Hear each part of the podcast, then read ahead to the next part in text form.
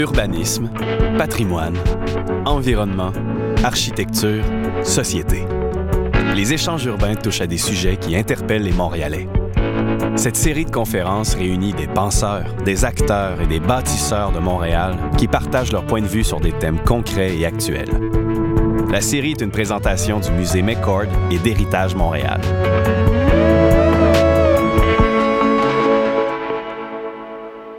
La conférence L'architecture, un luxe inabordable pour notre métropole, a eu lieu le 21 janvier 2015. Elle réunissait Claude Provencher, architecte associé principal et cofondateur de la firme Provencher-Roy, Charles-Mathieu Brunel, directeur général de l'Espace pour la vie, et Frédéric Doyon, journaliste. La série Échange urbain est enregistrée devant public au musée McCord et animée par Dinou Bumbarou, directeur des politiques à Héritage Montréal. Alors, écoutez, euh, c'est un élément aussi, comment est-ce qu'on situe l'architecture sur l'espace public. C'est un, des arts les plus anciens de l'humanité. Enfin, c'est ce qui distingue beaucoup l'humanité des, euh, des animaux à certains égards, quoique on puisse dire qu'il y a des oiseaux qui font des nids, il y a des ours qui font des tanières et il y a des marmottes qui font des trous. Et euh, par contre, quelques anecdotes personnelles. Il y a une, il y a une trentaine d'années, je faisais un stage dans le cadre de Québec, Wallonie, Bruxelles, et on nous a appris qu'au 19e siècle, le mot architecte était considéré comme une insulte publique à suite à la construction du palais de justice de Bruxelles, qui est un monument spectaculaire que maintenant la Belgique, euh, avec tout ce qu'elle a de doute comme au niveau de la structure politique, euh, souhaiterait inscrire au patrimoine mondial. Euh, il y a à peu près 25 ans, euh, à l'Université de Montréal, en avril 1990, l'école d'architecture tenait un débat public sur la médiocrité en architecture. Évidemment, on est une école d'architecture, ce qui fait que, évidemment, c'est la faute, c'était aux clients. Et, euh, mais euh, il y a quelqu'un qui a dit, l'architecte, vous savez, comme disait Hegel, il y a le héros, il y a les masses. La médiocrité naît quand les masses se mêlent du travail des héros. Alors, je me trompe, on n'est pas dans le, on n'est pas dans la convivialité avec ça. Mais c'était un débat public, l'auditorium était plein et visiblement, c'est un sujet qui a encore de la pertinence. Il y a une vingtaine d'années, vous rappellerez sans doute euh, des crues du Saguenay. Peu de gens se rappellent du débat qui a eu lieu dans les pages du Devoir par la suite entre Lise Bissonnette et Claude Belland, le président du Mouvement des Jardins, après que Lise Bissonnette, elle-même une ancienne caissière de caisse, populaire dans Abitibi, Témiscamingue, je ne sais pas où, euh, a euh, espéré que la reconstruction du Saguenay ne se fasse pas avec une architecture de caisse populaire. La réponse a été le mouvement Caisse populaire est un mouvement coopératif. Son architecture reflète l'être du Québec, donc le Québec dans la démocratie. Alors, ça touche beaucoup de mots qu'on voudrait un peu explorer à travers le panel ce soir. Euh, il y a cinq ans, euh, un autre élément d'anniversaire, il y avait une discussion euh, dans le cadre du plan de la Société du Havre de Montréal. Il me reste deux minutes.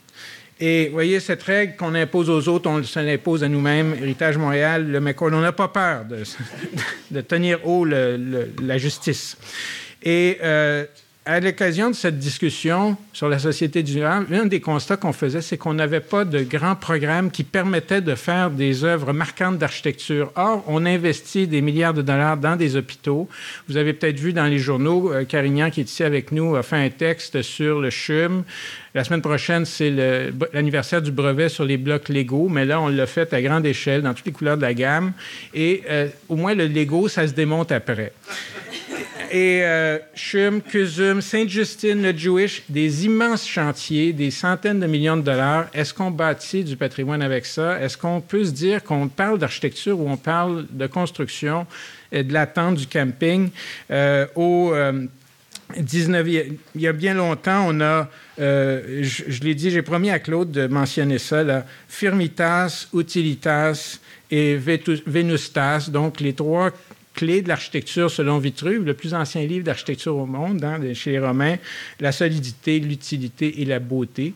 Alors, comment est-ce qu'on combine ces mots-là? Euh, avant de passer la parole à Claude, qui sera suivi de Charles Mathieu et, euh, pour introduire euh, les propos de Frédéric, peut-être évoquer une chose, comment est-ce qu'on fait un lien? Et la question, nous, c'est l'architecture est-elle un luxe, mais c'est aussi est-ce que l'architecture est un élément de culture? Je vous présente ici l'organigramme du ministère des Affaires culturelles de 1975, année de fondation d'Héritage Montréal. C'est un organigramme qui est basé sur l'idée d'un village avec le manoir seigneurial qui est la ministre ou le ministre. Et après ça, toutes les divisions, c'est les maisons du village. Si vous allez voir le ministère de la Culture aujourd'hui, son organigramme, ça a l'air d'un diagramme de chauffage ou d'électricité. Et c'est euh, formidable, mais on est dans l'ère de ça. Et peut-être qu'il y a des questions qu'on peut se poser. Alors, est-ce que l'architecture, la culture, c'est un cas d'événement, d'équipement ou c'est un code d'ADN profond? Claude, à toi la parole.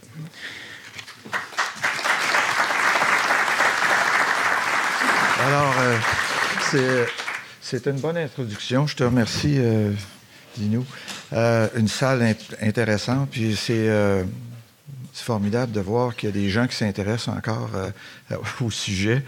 Nous autres, les architectes, on est sans voix. On, essaie tout le temps de, vraiment de, porter ce message-là. Mais je dois avouer, sans être défaitiste, que c'est un message qui est difficile à porter parce que on en parle peu. il y a très peu, très peu de, choses qui se passent, évidemment, dans le milieu et euh, dans les journaux. Euh, donc, euh, rarement on adresse ces questions-là et, et, on pense que on pense que on est, je pense que la communauté est, mal, est mal entourée. Il y a, il y a sujet à se voir, c'est est-ce que c'est un luxe, l'architecture, un luxe inabordable? Moi, je ne sais pas, je le porterais différemment. Je ne pense pas que c'est un luxe, premièrement. Euh, c'est un, besoin absolument essentiel. Euh, on ne va pas voir des villes moches, on va voir des villes qui sont intéressantes. Et euh, peut-être essayer de faire la part des choses aussi, c'est que depuis, je dirais depuis 25-30 ans, j'avais préparé, préparé une présentation que je ne ferai pas ce soir, qui trace un peu l'évolution de Montréal depuis 25 ans. On pense tout le temps que Montréal et euh, c'est l'inertie, qu'il n'y a rien qui se passe, que, ça ne bouge pas. Et, tout le contraire, il, s'est passé énormément de choses, dans, je dirais, dans les 30 dernières années, c'est-à-dire de 84 aller à 2014. Quand on regarde euh, ce qui s'est fait, là, puis qu'on prend un peu de recul, bon, on peut dire euh, il, y a, eu des gens, des gens qui ont porté des projets qu'ils ont, qu'ils ont menés à terme. Et je peux citer rapidement les plus récents, c'est le quartier international, euh, le, quartier des spectacles. Euh, il y a eu Faubourg des Récollets, en fait, qui a, été le prélude au développement de Griffintown. Toute la transformation du Vieux-Port, il ne faut jamais l'oublier. Euh, il y a eu Faubourg Québec. Il y a eu toute une série de projets qui ont définitivement changé la donne à Montréal. Par contre, et donc, il y a eu des, éléments et des, donneurs d'ouvrages, des, fonctionnaires euh, éclairés, des fonctionnaires euh, euh, vraiment enthousiastes, avec des politiciens qui ont reçu, moi je, peux témoigner que souvent, ce sont les fonctionnaires, les gens qui sont en place dans la machine, qui arrivent à convaincre les politiciens qui sont de passage, hein, souvent c'est 4 ans, 8 ans, on les voit passer, et qui, euh, et qui, dans certains cas, ils n'ont absolument aucune sensibilité au sujet. On ne va pas leur en vouloir parce qu'on ne peut pas tous être des, euh, des, créateurs puis des architectes dans l'âme. Et euh, il y en a qui n'ont pas cet ADN-là, puis qui n'ont pas cette, culture-là. Alors, je pense que c'est important que la, la, fonction publique, et quand on parle du secteur public, parce que le secteur privé, c'est un autre domaine, c'est une autre, dimension.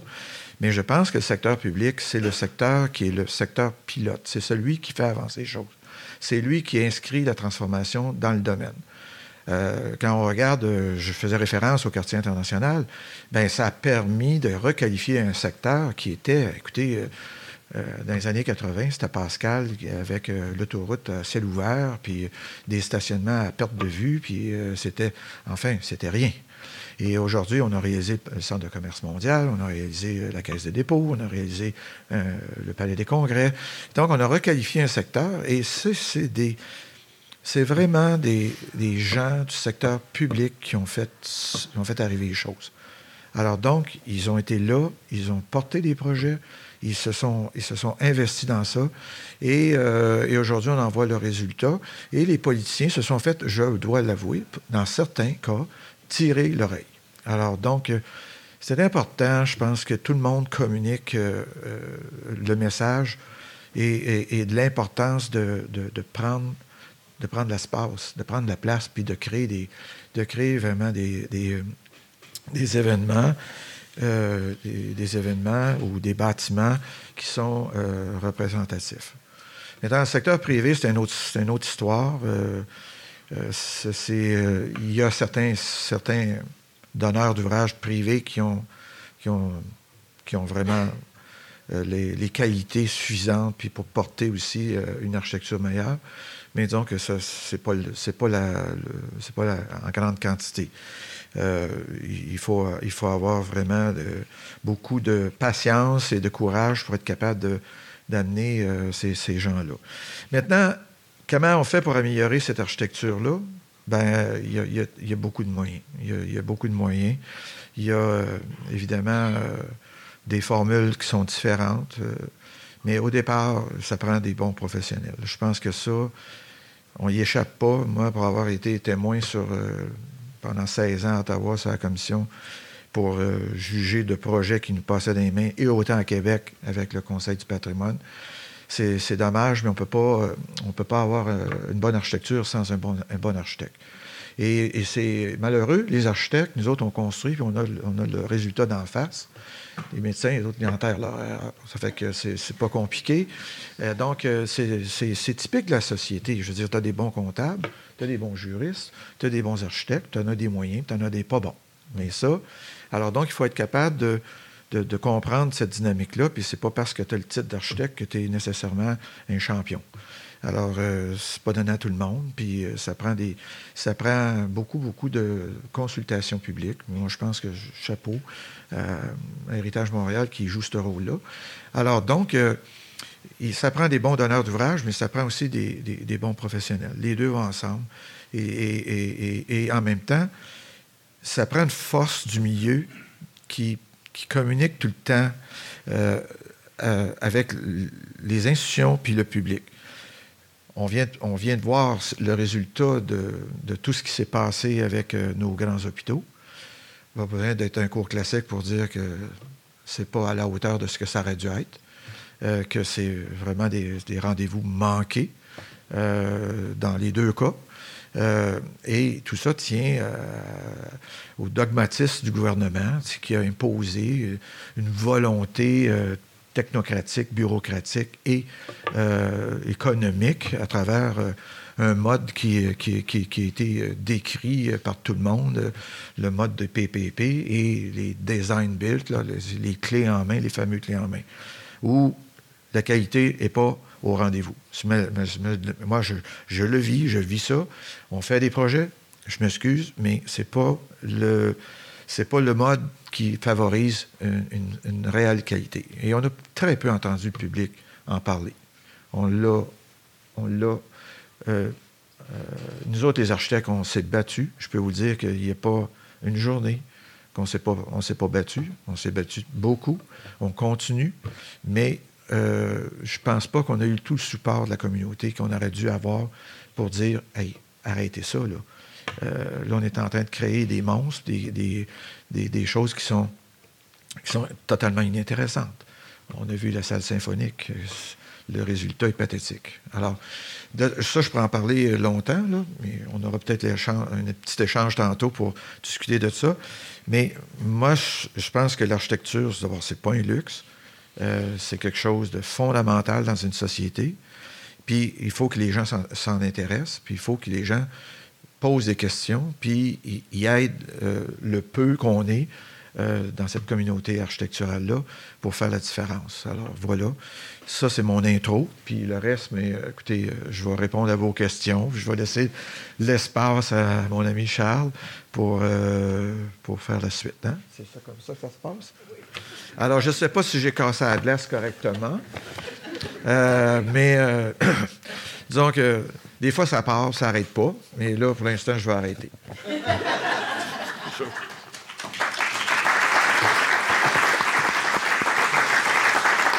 Merci, Claude. Euh, c'était, c'est pas un arrêt, c'est juste une, pause. C'est ça, pause. Euh, en passant, j'ai noté l'usage du mot monstre. Et j'ai justement cherché en préparation la définition du mot monstre ici. Et euh, un monstre un individu, une créature dont l'apparence, voire le comportement surprend par son écart avec les normes d'une société. Mais je pense qu'on parle de pire que ça, franchement. Et il faut quand même pas oublier une chose, c'est qu'il y a une notion d'avant-garde qui est implicite à ce qui vient d'être mentionné, puis qu'on va explorer aussi. Euh, l'étymologie, une possibilité de l'origine du mot monstre, c'est le mot latin monstrum. Il y a beaucoup de latin ce soir. On parle d'architecture, c'est un mot grec. À la... Donc, on est dans le classique. Il l'a dit, collège classique. Mot latin monstrum signifiant simplement présage. Alors, peut-être que le monstre est aussi le prophète. Alors, sans embarquer trop loin sur ce mot, Charles Mathieu, Brunel. Merci. Bon, ben, ça, ça, vole, ça vole haut. Merci de l'invitation.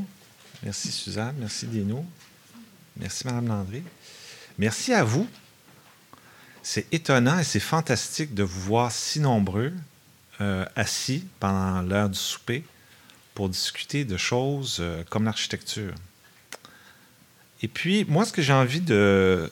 J'ai envie peut-être de provoquer un peu le débat après, mais il me semble que quand on a commencé à construire autour de nous, quand on a commencé à ériger des villes, c'est parce qu'on voulait s'affirmer. On voulait dire, je suis capable, je suis capable de dominer la nature, je suis capable de la vaincre, j'ai besoin de créer. Mais on avait aussi beaucoup d'envie, et je pense que c'est ça un peu construire, de s'abriter, d'héberger, d'héberger les gens qu'on aime, les protéger, inspirer la confiance, la sécurité, créer un environnement dans lequel on se reconnaît et dans lequel on se sent bien. Pour moi, c'est ça l'architecture. Et puis, je vous dirais que ce départ de vouloir s'affirmer, on doit passer à autre chose. Et ça, c'est pas pour rien enlever aux architectes, mais l'enjeu est beaucoup plus global que juste faire le beau. Parce que ce que je viens de dire, ça comprend le beau. La beauté, c'est ce qui nous inspire, c'est là où on a envie d'être. Est-ce que les villes qu'on voit pousser autour de nous, c'est dans ces endroits-là que l'on se sent bien, que l'on veut héberger, qu'on veut élever nos enfants, dans lesquels on veut travailler, dans lesquels on veut respirer, dans lesquels on veut se déplacer? Il faut retrouver simplement la valeur de dans quel environnement on veut vivre. Et l'enjeu est tellement important par rapport à la nature, puisque maintenant, on a une certaine maturité. Ça fait quelques centaines de milliers, de millions d'années qu'on est ici, centaines de milliers, millions. On a maintenant une affirmation comme espèce. On pourrait peut-être réfléchir plus globalement, ensemble, et dire, bon, on prend les choses en main. On n'a pas besoin tant que ça de s'affirmer individuellement, mais collectivement, il faut qu'on se prenne en main. Puis c'est pour ça que vous êtes là ce soir. Parce que c'est ce que l'on veut maintenant. Et collectivement, tout ce mouvement que l'on fait, de vouloir plus intervenir, que le citoyen veut plus intervenir, ne peut pas faire autrement en architecture que passer par un concours. Pourquoi? Parce que malgré le talent des professionnels, le problème est complexe. Pas compliqué, complexe. Et qu'on veut quelque chose de collectif. Donc, on ne veut pas l'idée d'une personne. On veut que cette idée évolue pour finalement traduire nos besoins à tous, c'est-à-dire de s'abriter, d'héberger les gens qu'on aime, de travailler dans un environnement dans lequel on a confiance et qui est sain et qui est beau. C'est sûr, puisqu'on héberge les gens qu'on aime, donc on veut les entourer du beau. Alors, ce concours, ce collectif est important et il doit aussi intégrer, évidemment, le recyclage, acheter local, développement autour, euh, pas de pollution le moins possible parce qu'on veut un environnement sécuritaire, beau, dans lequel on abrite les gens qu'on aime. C'est comme un poème, c'est la même chose.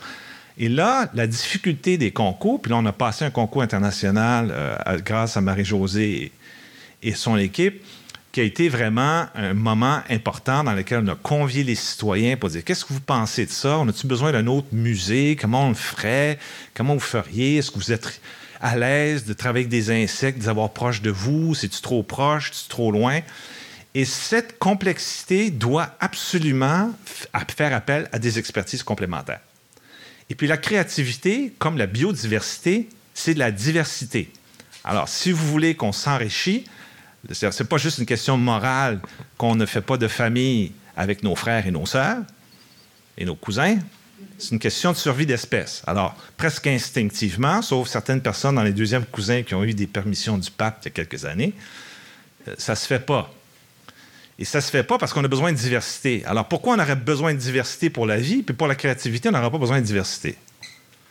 Et puis, vous avez besoin de ça pour enrichir. Alors, pour enrichir la créativité, l'écriture, dans l'architecture comme dans le reste, ben, on fait des concours internationaux parce que ces personnes arrivent avec des points de vue, des changements de paradigme que l'on n'a jamais ou qu'on en a peu vus. Mais on l'a. Évidemment que, pour moi, l'endroit où il est le plus urgent d'intervenir, c'est en architecture. Et je ne peux pas m'imaginer que l'on on se promène dans ces villes qui nous ressemble parfois, pas beaucoup, parce qu'on n'y participe pas vraiment, parce qu'on ne s'implique pas vraiment. Donc, pour moi, c'est vraiment important que vous soyez là. Et je veux que ça soit clair que euh, ça va passer par le mouvement citoyen, puis à mon avis, ça passe aussi par des, concours. Euh, et puis, euh, je m'en viens, là. Je m'en viens. J'ai quasiment tout dit. Il me reste cinq minutes. Regarde, je vais en donner à d'autres.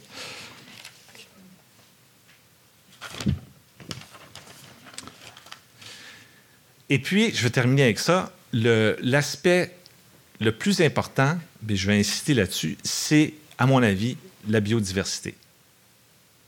C'est-à-dire que je veux amener dans ce débat-ci le débat de la conscience de construire en ce moment, aujourd'hui, ne peut pas être fait comme on l'a fait depuis 100 ans. Impossible. On ne peut pas construire des tours de cette manière-là, aujourd'hui, sans intégrer le recyclage d'eau, sans intégrer la purification d'eau, sans intégrer des jardins, sans intégrer des jardins verticaux, sans intégrer tout ça. C'est impensable que l'on continue, à construire la façon dont on construit. Il faut absolument changer. C'est par, la, par, la, par la pression du public qu'on va y arriver. Alors, la préservation de l'espèce humaine, la préservation de l'environnement, le retour de l'environnement, puis j'irai même plus loin que ça continuer à construire en, soutirant de la terre tout ce qu'on lui soutire en ce moment, hein, pour après ça édifier des choses qui après tombent et on recommence, à mon avis, il faut se poser des questions. Ce n'est pas juste une question de beauté, c'est une question de, de façon de s'abriter, une façon de vivre. Alors, première chose, concours. Deuxième chose, sérieuse réflexion sur l'environnement. Merci.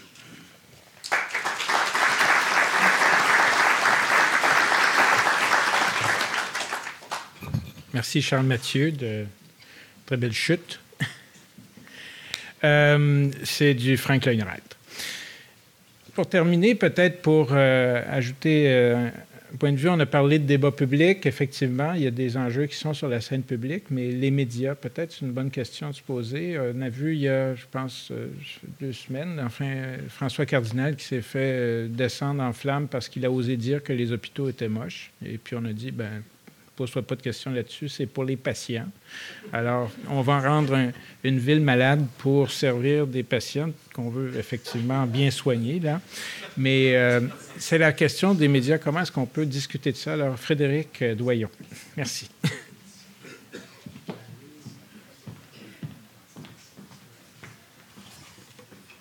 Alors, c'est de ma faute. c'est de ma faute.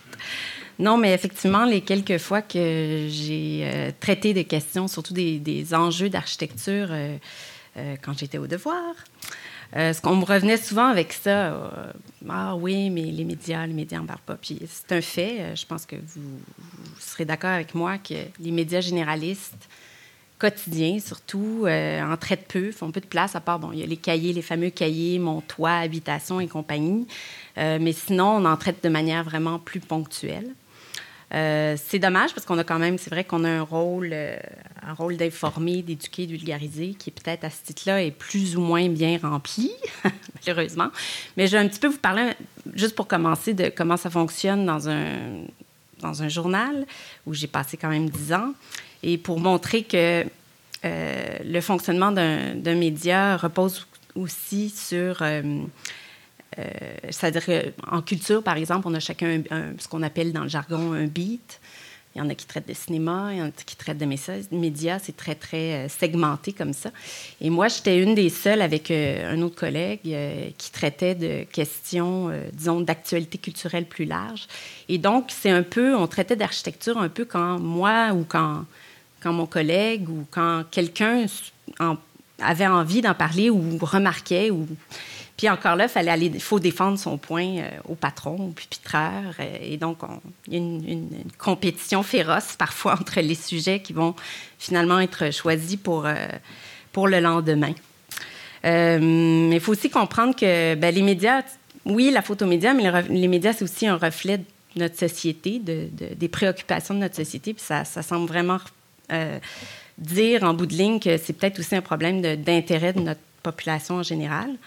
Il euh, faut aussi comprendre que un média aussi repose sur les, valeurs, comme je vous le disais, les valeurs que véhiculent ses propres journalistes.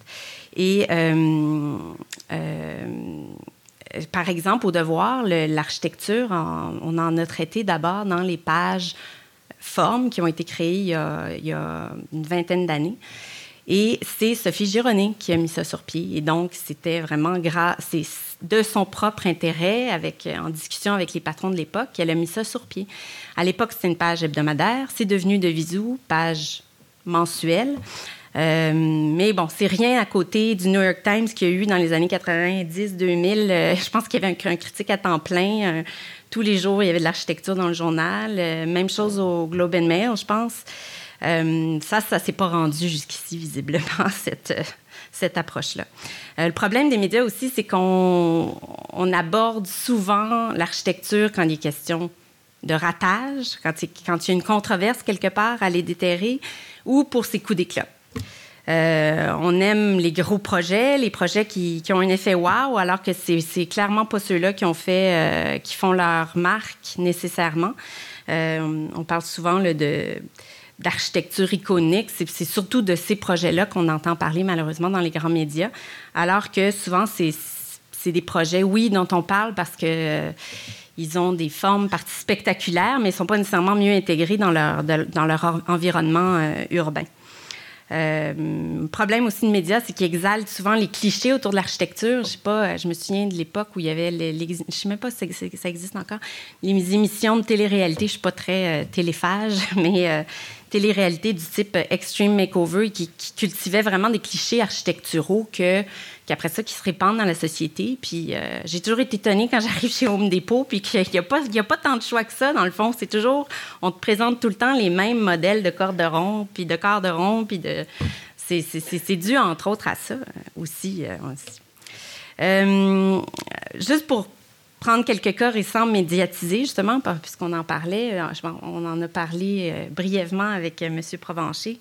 Bon, le dernier en liste serait peut-être le Pont Champlain, mais je ne sais pas si vous remarqué, mais on avait passé beaucoup plus de temps à débattre de son nom que de son véritable concept architectural. On en a parlé, bien sûr, mais il me semble qu'en tout cas, ce qui a surtout fait éclat dans les journaux et les médias, c'était le nom du pont. Euh, L'OSM en est un, autre exemple. je pense qu'on ça a tellement été long avant que ce projet-là aboutisse qu'on avait peut-être de grandes attentes, puis on a peut-être été un peu déçus. Moi, je passais souvent devant le devant la maison symphonique en vélo en, arrivant au travail, puis à chaque fois je le regardais, puis j'essayais de le décoder, puis je n'étais pas sûre de comprendre de comprendre avait, ce que les architectes avaient voulu dire euh, dans ce mélange de vert, pierre grise. Puis, en fait, un exemple vraiment patent de, son problème fondamental, c'est et où la porte? Moi, je suis arrivée la première fois que je suis rentrée là. J'arrive par l'esplanade de la place des Arts. Parce que c'est vitré, c'est là, c'est attirant. Je cherchais la porte désespérément. Pourquoi ils ont foutu la porte de l'autre côté? J'ai jamais trop compris. Euh, un des, en tout cas, si on regarde le CUSUM, on en a parlé un petit peu, si on regarde un peu les traits communs de ces, projets-là, je pense qu'on va trouver une partie de la réponse aussi du, problème de ces architectures un peu sans qualité. Euh, on en a un petit peu parlé. Les PPP sont tous des PPP. Puis ça, ça a été souvent décrié quand je, m'entretenais avec euh, des architectes ou des, gens, des intervenants du milieu. Le fait que ce soit des PPP, le fait qu'on est envahi aussi par le fameux discours néolibéraliste qui promeut euh, le, moindre coût toujours. Euh, puis nos, nos, politiciens sont pas très non plus engageants. Il me semble qu'à chaque fois qu'on parle d'un projet, ben on va surtout plus défendre le fait qu'on va respecter les coûts versus euh, faire valoir le, concept architectural. Euh, je ne sais pas si vous vous souvenez, mais je pense que la Caisse de dépôt, le, projet avait doublé de coûts. Mais est-ce qu'on en parle encore aujourd'hui de ça? On, est content, on est content de l'air la Caisse des dépôts, bien plus qu'on parlerait du fameux dépassement de coûts de l'époque. Je pense aussi que le Palais des Congrès, si je me souviens bien, dans la première mouture, ils avaient l'appel de projet avait été, en tout cas, corrigez-moi, je ne sais pas si je dis, euh, je dis vrai, mais le premier appel de projet c'était tellement bas le, le, coût qu'il n'y avait eu aucun, euh, aucun dépôt de projet. Euh, je, pense aussi à Odile Hainaut, qui est une ancienne de l'Ordre des architectes, qui m'avait dit, dans le fond, c'est tout le système entier qui favorise la construction sans qualité. on pense aussi au fait que les municipalités dépendent des, revenus en taxes, et donc les gros promoteurs, quand ils débarquent avec un gros projet, ben eux, c'est une source de financement euh, alléchante pour, euh, pour les municipalités. Ça fait probablement aussi partie du problème. Euh, un défaut de vision d'ensemble aussi, ça, je pense, c'est revenu très souvent. Euh, une vision urbanistique globale, pas juste à coup petits coups comme ça, ponctuels. Euh, mais je pense qu'il ne faut pas non plus laisser toutes ces controverses-là occulter le fait qu'il y, a des très bons exemples d'architecture. Euh, je pense que M. Provencher en a, nommé plusieurs. tout le réaménagement du quartier international, le, le, vieux, le vieux port, euh, pour nommer certains de ces projets, même la, réflexion, la construction du nouveau pavillon euh, Erskine américaine du Musée des Beaux-Arts. Il y en a, il y en a, il y en a des projets très réussis. Je me demande si on n'a pas un peu une fausse perception, parce que dans l'espèce d'océan de laideur, il y a plein de beaux petits projets, puis souvent, c'est des projets qui sont plus petits. On, parle beaucoup récemment des, jeunes architectes qui font des résidences magnifiques. Euh, c'est juste qu'on les voit moins. Euh, on pense aussi à toutes nos églises qui sont qu'on transforme de plus en plus. Et euh, il y en a un exemple sur Saint-Denis, je pense le sanctuaire Saint-Jude sur Saint-Denis qui a été tout refait. bon, l'église dont je parlais du MBA qui a été adjointe au Musée des Beaux-Arts. moi, je trouve quand même qu'il y a des signes que peut-être que le vent est en train de tourner. En tout cas, je vais me faire positive. Euh, je pense aussi déjà dans les médias, euh, depuis qu'on n'a plus seulement des médias euh, papier, le les blogs, les, les, les, canaux de diffusion se sont vraiment démultipliés. On a, il y a une, toute nouvelle émission qui vient de commencer, animée d'ailleurs par M. Carignan, j'ai bien compris qu'il était ici.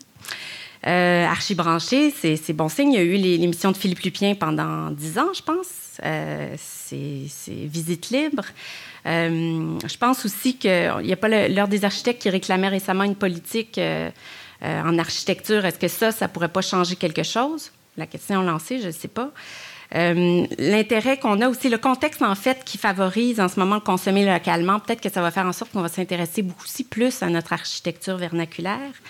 en gros, je pense qu'on a souvent répété que les experts, les bons architectes, les experts manquent pas.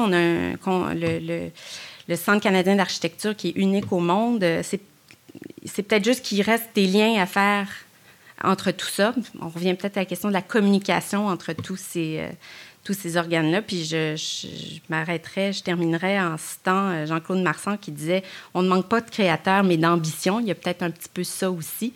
je pense qu'on pourrait peut-être tout à l'heure aborder la question. Moi, je me demandais s'il n'y avait pas aussi des causes, même un peu culturelles, plus profondes, qui n'expliqueraient pas le fait qu'on on a pour nous, euh, Québécois, on dirait que peut-être des résidus de christianisme en nous qui font en sorte que on, pas trop beau, pas trop cher, surtout pas, alors qu'en Europe, euh, beaucoup plus grande facilité de vivre avec euh, des projets qu'on considérait ici comme complètement mégalos. peut-être aussi, pour qu'en conclusion, qu'en matière d'architecture au Québec, au Québec, à l'image un peu de l'OSM, on privilégie la beauté intérieure au détriment d'une enveloppe euh, trop affirmée, trop flamboyante. Peut-être aussi qu'on préfère les micro-manifestations architecturales, architecturales dans le tissu urbain au détriment des édifices phares, mais malgré tout, euh, on pourrait s'en permettre un peu plus. Merci.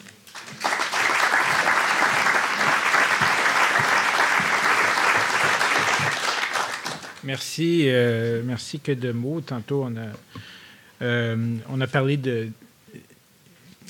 Parlé de biodiversité, mais on a parlé de, de créo-biodiversité. C'est le cryodiversité, en fait. Mais euh, peut-être j'inviterai nos trois intervenants, Claude, Charles Mathieu et, et Frédéric, à venir s'asseoir pour un échange. Je garde les distances. Vous savez, c'est très important dans le arm's length dans notre domaine. Moi, je maintiens que l'idée d'une journée Hog an Architect Day, ce serait pas mal. Mais ça pourrait être aussi étendu à Hog euh, euh, Architect euh, Fan, also. I am an architect fan. Mais on a, peut-être qu'il y, a le thème des concours, ça mériterait qu'on travaille un petit peu là-dessus. Moi, j'aimerais ça. Charles Mathieu, tu sors d'un concours. On n'est pas à Radio-Canada, fait qu'on peut se tutoyer ici. Oui. Et euh, euh, c'est, tu as fait un, plaidoyer pour ça. Mhm. On sait que c'est une pratique qui est pas, on a l'impression que c'est un truc fashion récent, mais je veux dire, la bibliothèque euh, municipale de Montréal, qui est sur la rue Sherbrooke, en face du parc La Fontaine, et la bibliothèque Saint-Sulpice, dont on s'interroge encore sur l'avenir, toujours incertain, un des plus grands monuments, c'est les fruits de concours d'architecture au, 19 au début du 20e siècle, HEC, que Claude euh, a euh, transformé dans le cadre d'un consortium sur le square Vigée, qui est les premières HEC. C'est un autre concours d'architecture. Il y avait des concours pour les églises. Et chez les protestants, les catholiques, là, les juifs, tout le monde, euh, il y avait des pratiques. Vous allez à côté de l'église Saint James, on a l'édifice City Center. Les gens ne connaissent peut-être pas, c'est sur la rue. C'est en face du le birou, c'est quoi le, japonais, le truc euh, restaurant japonais, design? Enfin, c'est euh, mon truc comme ça. Hein. Euh, vous allez dans le hall d'entrée, il y a une mosaïque d'Alfred Pellan. C'est un concours que le bâtisseur de ce qui était essentiellement une shop de fourrure a lancé pour trouver un artiste pour faire une mosaïque dans son hall d'ascenseur. C'est quand même pas rien, là. Donc, il y, a des, il y a un historique. Mais Comment est-ce que ça se vit en 2014-15, l'idée d'un concours, alors que ce que tu as presque décrit, c'est un processus créatif. Ce n'est pas un processus. On a un paquet de documents, faites des propositions. Tout à l'heure, on a un jury qui, délibère, puis là, pouf, on vous sort un champion. Euh, Et après ça, on verra, on va, le mettre, on va mettre l'image dans Canadian Architect comme ça. On a un copyright et puis le client, après ça, il est barré. D'abord, j'ai fait pas mal de concours. Hein. J'ai l'École nationale de siècle, la TAU, le Musée national des beaux-arts de Québec, euh, le Planétarium. Là, on en a fait un pour Espace pour la vie. Ce que je crois qui est important, euh, c'est l'intention. C'est-à-dire que pourquoi on bâtit, qu'est-ce qu'on veut bâtir, mais c'est quoi l'intention? C'est quoi l'intention? Qu'est-ce qu'on veut faire vivre aux personnes qui habitent? Qu'est-ce qu'on veut faire vivre aux personnes qui viennent? C'est un bâtiment public. Et le concours, je ferai l'analogie avec un concours qu'on a fait euh, pour la, programmation, l'animation de certains éléments à Espace pour la vie. Pourquoi on fait des concours avec le Conseil des arts de Montréal, par exemple? Pour voir les nouveaux talents. Euh, quels sont les jeunes qu'on n'a pas vus? Quelles sont les personnes qui pourraient peut-être compétitionner les grands maîtres qu'on a? Euh, on ne peut pas s'imaginer qu'on va construire le monde de demain avec les gens qu'on connaît, puis euh, les gens qui nous sont référés parce qu'ils ont fait une bonne job. C'est insensé de faire ça aujourd'hui en 2000. En l'an 2000, c'est incroyable. Il y a tellement de talents, il y a tellement d'immigration, il y a tellement de personnes qui viennent de partout. Pourquoi, pourquoi on ne se fierait pas sur cette base-là? D'autant plus que, comme je le mentionnais, le, le concours il y, a, par exemple, construction biophilique ou construction lead, euh, des enjeux muséographiques, des enjeux de design, des enjeux de qualité de l'air, d'accessibilité universelle. On le sait maintenant du design intégré. On a besoin d'avoir cette complémentarité d'expertise. Et ce point de vue qui nous vient d'avoir un jury en plus, un jury qui est, compétent dans ces différents domaines, peut apporter, peut contribuer à construire. Tu fais un espace énorme pour plus de monde, tu vas avoir le plus de monde autour qui ont ces expertises-là pour t'assurer qu'il rend les services que tu crois qu'il doit rendre. Euh, c'est complexe, bâtir, surtout aujourd'hui. Claude a peut-être un point de vue là-dessus. J'ai toujours un point de vue. Et c'est jamais un point de fuite. Et c'est pas un point de fuite. moi, je, moi, je suis pas. Euh, j'ai toujours dit que le concours est un mode, mais c'est pas le mode. C'est pas le seul. Euh, quand vous regardez euh, le processus créatif via le concours, moi, contrairement à Charles, Mathieu, je pense que l'importance du dialogue constant entre euh, l'intelligence du client, en supposant que c'est un client intelligent, avec euh, un, créateur sensible. Il y a un dialogue là qui est important parce que la communication se passe entre le, client qui a aussi ses, points de vue, ses idées. Et, euh, je pense que c'est au professionnel d'être capable de, bien saisir ça. Alors donc, c'est vrai qu'il se réalise d'excellents projets à travers les concours. On l'a vu euh, au cours des dernières années. Mais aussi, il y a d'excellents projets qui se font sans concours. Et euh, on pourrait citer euh, la Fondation Louis Vuitton qui vient de terminer avec Frank Gehry un projet d'exception. et tous les projets qui ont été faits par Gary, en général, n'ont pas été des projets de, concours. Et je pourrais en citer une liste longue d'échecs et de succès d'un bord comme de l'autre.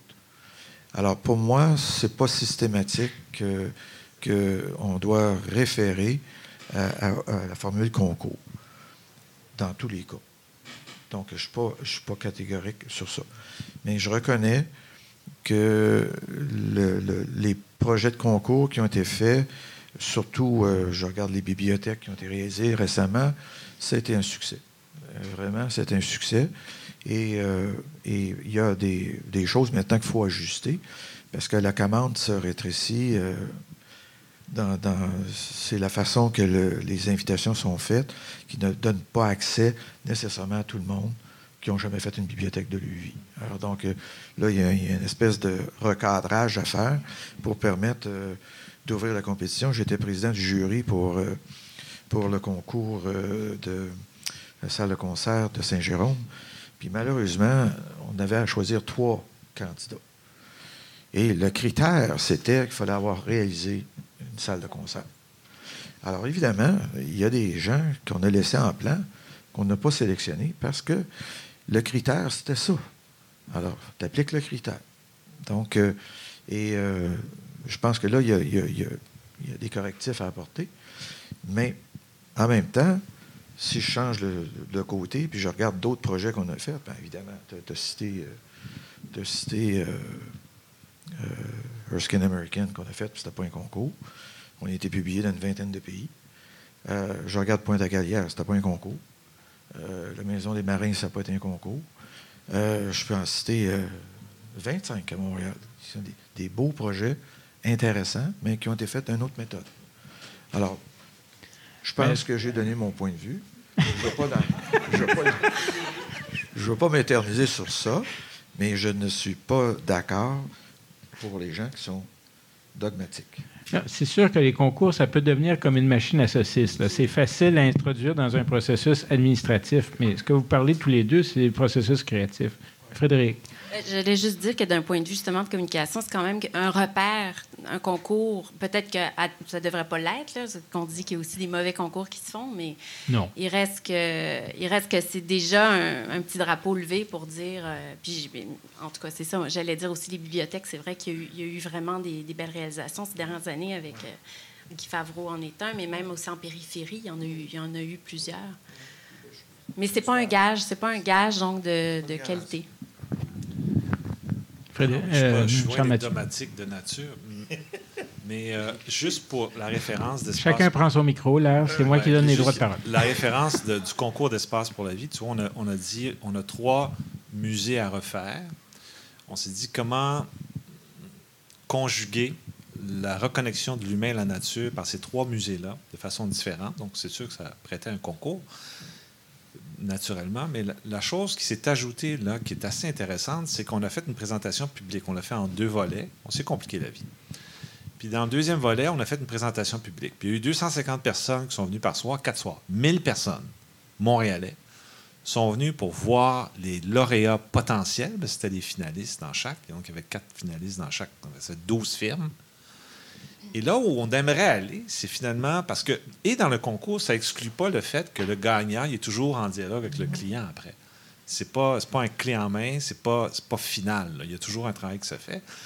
Mais ce qu'on essaie de voir, c'est quelle pourrait être la contribution et l'inspiration qui vient aussi du collectif, qui lui va être face à ça aussi. Alors, c'est, comme je disais, la diversité de la créativité est importante aussi. Mm. Des points de vue. C'était pas un, c'est un processus ouvert sur la société aussi. Exact. Moi, j'ai- on était Ben, sur moi, le. je- moi, je pense que euh, je vais laisser le débat du, du concours euh, parce que c'est, c'est un aspect. on peut mais- aller mais- sur la question nationale, si tu veux, mais Oui, c'est pas à l'ordre du jour.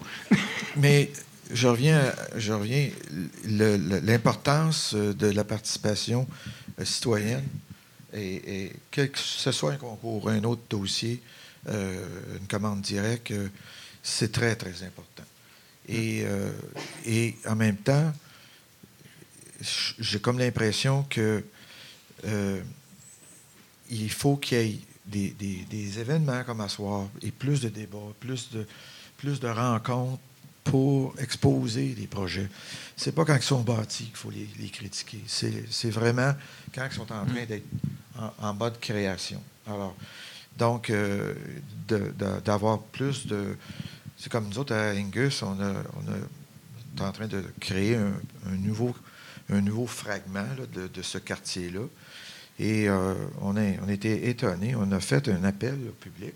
Puis on a eu, dans une soirée, 450 personnes qui se sont déplacées pour simplement euh, leur présenter un projet potentiel qui s'en venait avec les principes, les valeurs qui étaient communiquées. Alors, pour nous autres, là, au niveau de la création, là, c'est, de la nourriture, c'est de l'énergie parce qu'on reçoit des commentaires en mode direct, mais il ne faut pas oublier le politique.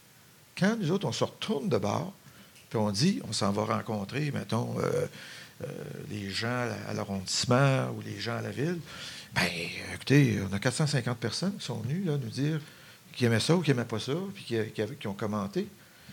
C'est tellement important, Mm. tellement important. Là, ça, on retourne, puis euh, on vit, on, on vit des, des moments à ce moment-là d'échange avec, euh, avec les fonctionnaires qui sont beaucoup plus intéressants, beaucoup plus dynamiques, puis là, on est capable d'améliorer les choses. Puis changer aussi pour certains, on sait très bien, euh, bon, les gens de génie civil, les gens de circulation sont. Moi, je me souviens de projets comme euh, quand on a fait le quartier international, on voulait, on voulait reformer le Square Victoria euh, dans sa configuration d'origine. Écoutez, c'était pas possible, là, là, là, arrêtez ça, là. Et nous autres, on a, on a, on a- il, avait, il avait créé un axe, là, dans les années 60. Une diagonale, là. diagonale qui coupait le, le parc complètement. Ah, ça ne peut pas aller, ça ne peut pas aller, ça ne peut pas marcher, voyons. Alors, il a fallu avoir de, vraiment de l'énergie puis du support euh, de certains urbanistes pour être capable de convaincre toute cette machine-là, puis renverser. Puis on l'a fait, on l'a fait là, on l'a fait dans d'autres dossiers, parce que les gens pensent que tout est immuable puis qu'on ne peut rien changer. C'est pas vrai. La ville s'est enlaidie pendant les années 60. Je ne me gêne pas de le dire.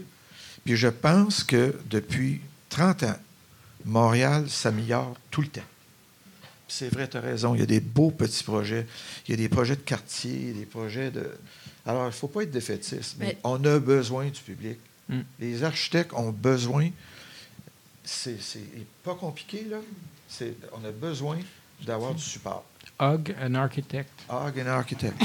J'allais dire aussi, c'est le, le- le- le temps du tout à l'automobile, il n'est pas.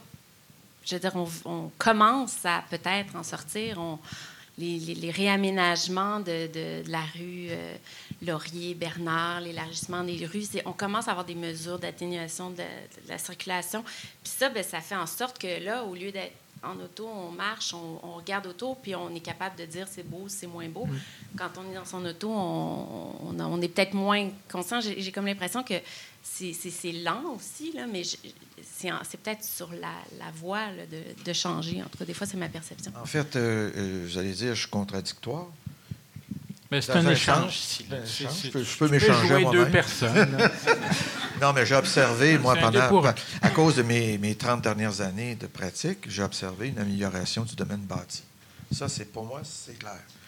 Mais il y a encore, il y a, encore beaucoup de dangers parce qu'on est dans une dynamique euh, qui, a commencé peut-être il y a 5, 6 ans, 7 ans, de cette dynamique-là, tu sais, du, faire faire bon marché, euh, du, budget à tout prix, euh, de la bureaucratie qui s'est augmentée, puis tout l'argent qui passe dans la gestionnite, mais ne va pas dans le projet. Et là, actuellement, on assiste à ce syndrome-là. À Québec, on a tout regroupé sur un seul parapluie, tout ce qui était immobilier, institutionnel, gouvernemental. Là, on a un entonnoir, puis on est en train de dicter. Et là, on a mis par-dessus nous des ingénieurs, des gestionnaires, des opérateurs, des comptables, des avocats, pour nous dire comment pratiquer notre métier. Alors, c'est ça qui se passe. Là. Il, faut, il faut réaliser là, une chose. Nous, là, on est tout seul dans notre coin avec un armada de comptables et de... je les aime bien, les comptables, on a besoin. Mais pour nous dire comment pratiquer notre métier. C'est incroyable. Nous autres, on le vit, là. C'est, puis c'est une pression. Alors, nous autres, on veut se sortir de ça, puis on veut être capable de faire une pratique euh, normale, puis d'être capable de créer, mais de ne pas avoir 25 euh, 000 rapports à écrire pour justifier euh, une direction. Alors, c'est ce qu'on vit. Je pense d'un côté, ça s'est amélioré, mais là, c'est en train de c'est en train de, comme on dit en français, c'est en train de prendre une tournure, euh, je dirais, euh, assez dangereuse, personnellement. Je suis très préoccupé. Si on pourrait voir avec des historiens le degré d'administration que Vauban avait à, supporter pour fortifier le royaume de France par rapport à ce que quelqu'un qui veut faire une bibliothèque. Euh, Charles Mathieu. J'aimerais peut-être euh, amener une, réflexion qu'on n'a pas encore euh, soulevée, c'est-à-dire que le danger, c'est toujours de regarder la dépense et pas le revenu. Mm. On est dans une logique de dépense, on n'est pas dans une logique de revenu. Mais si tu règles que tes dépenses, tu ne règles pas tes revenus, donc tu vas perdre tes revenus. Dans le, le cas qu'on discutait, par exemple, avant la conférence, c'est qu'il n'y a personne à Paris qui se pose la question des fortunes qui sont dépensées sur l'entretien des monuments historiques. Quand ils ont remis la feuille d'or sur la clôture autour du, ministère de la Justice, il n'y a personne qui a fait de révolution. J'étais là à ce moment-là, dans ces, mois-là. Euh, parce que si vous regardez combien de touristes qui se déplacent à Paris par année, c'est sûr que c'est rentable. Alors, je pense que euh, la vision holistique que je discutais ou que je suggérais tout à l'heure qui était de voir l'ensemble des problématiques qu'une société traverse en ce moment, donc la prospective de voir où on va et comment on veut construire des villes. On doit le faire aussi avec une prospective économique, économique le bien de tous, c'est le, sens étymologique grec du mot économique. Alors, il faut le regarder en revenu. Et en architecture, le piège, parfois, c'est à force de faire ça, c'est-à-dire qu'on ne donne pas l'élan, la pleine maturité à l'idée de s'exprimer, qui, elle, inspire et invite. Et à ce moment-là, on perd son attrait potentiel et on n'attire pas plus, mais on n'a pas dépensé. Ben il, y a, une chose que je pense que euh, moi, je ne me, gêne pas de répéter. Euh, quand on construit un bâtiment, puis c'est un, exemple que je reprends régulièrement parce que je, voudrais que le monde le comprenne. Euh, quand on fait un bâtiment, que ce soit un hôpital, euh, quand vous regardez les, coûts de la construction de l'hôpital, ça équivaut au coût d'opération annuel. Alors, si vous dépensez 200 millions pour construire un hôpital, c'est à peu près ça que ça coûte pour l'opérer à chaque année. Et les gens oublient ça. Alors, quand on coupe 10% des coûts de cet hôpital-là, sur le coût d'opération, le loyer effectif, c'est marginal. Mais par contre, l'impact sur la qualité, sur l'ambiance, c'est énorme. Alors, les gens vont travailler dans un environnement moche. Ils vont travailler dans un environnement qui n'est pas stimulant. Et, tout ce discours-là, économique, n'apparaît jamais. Tu as raison dans ce sens-là. C'est que c'est qu'on on, prétend tout le temps qu'une bonne architecture, une architecture intéressante, c'est une dépense. Mais c'est pas vrai. C'est un investissement. Puis c'est porteur. Moi, j'ai vécu un cas assez pathétique. J'avais fait un CHSLD avec des magnifiques fenêtres. C'était parce que les, personnes âgées sont, sont alitées. Je m'étais organisé pour que quand tu es alité, tu as une fenêtre qui fait la longueur du lit, puis tu es directement et tu vois le parc, tu vois les arbres. Je fais un autre CHSLD, il y a quelqu'un qui me dit Non, non, non, c'est terminé ça. Maintenant, c'est une fenêtre de 4 par 4 dans la chambre. Et la réponse, c'est c'est pas important. La personne est toujours couchée et regarde le plafond. Alors, je vous dis, c'est vrai, je l'ai vécu et je me suis fait imposer ce genre d'attitude-là. Mais c'est ça qu'on a, nous autres. On, est obligé, dans ces petits détails-là, tous les jours, on obligé de prendre le bâton de pèlerin puis d'essayer de, de se dire c'est pas vrai. Tu sais, les gens qui ont fait des écoles sans fenêtre dans les années 60, il fallait-tu qu'il y en ait fumé du bon? C'est pas possible de penser une minute et quart de faire des écoles sans fenêtre. On a, on a, transformé les HEC, l'ancien HEC de Dessel, on a, tout ouvert ça partout. Il n'y avait personne qui voulait aller étudier là.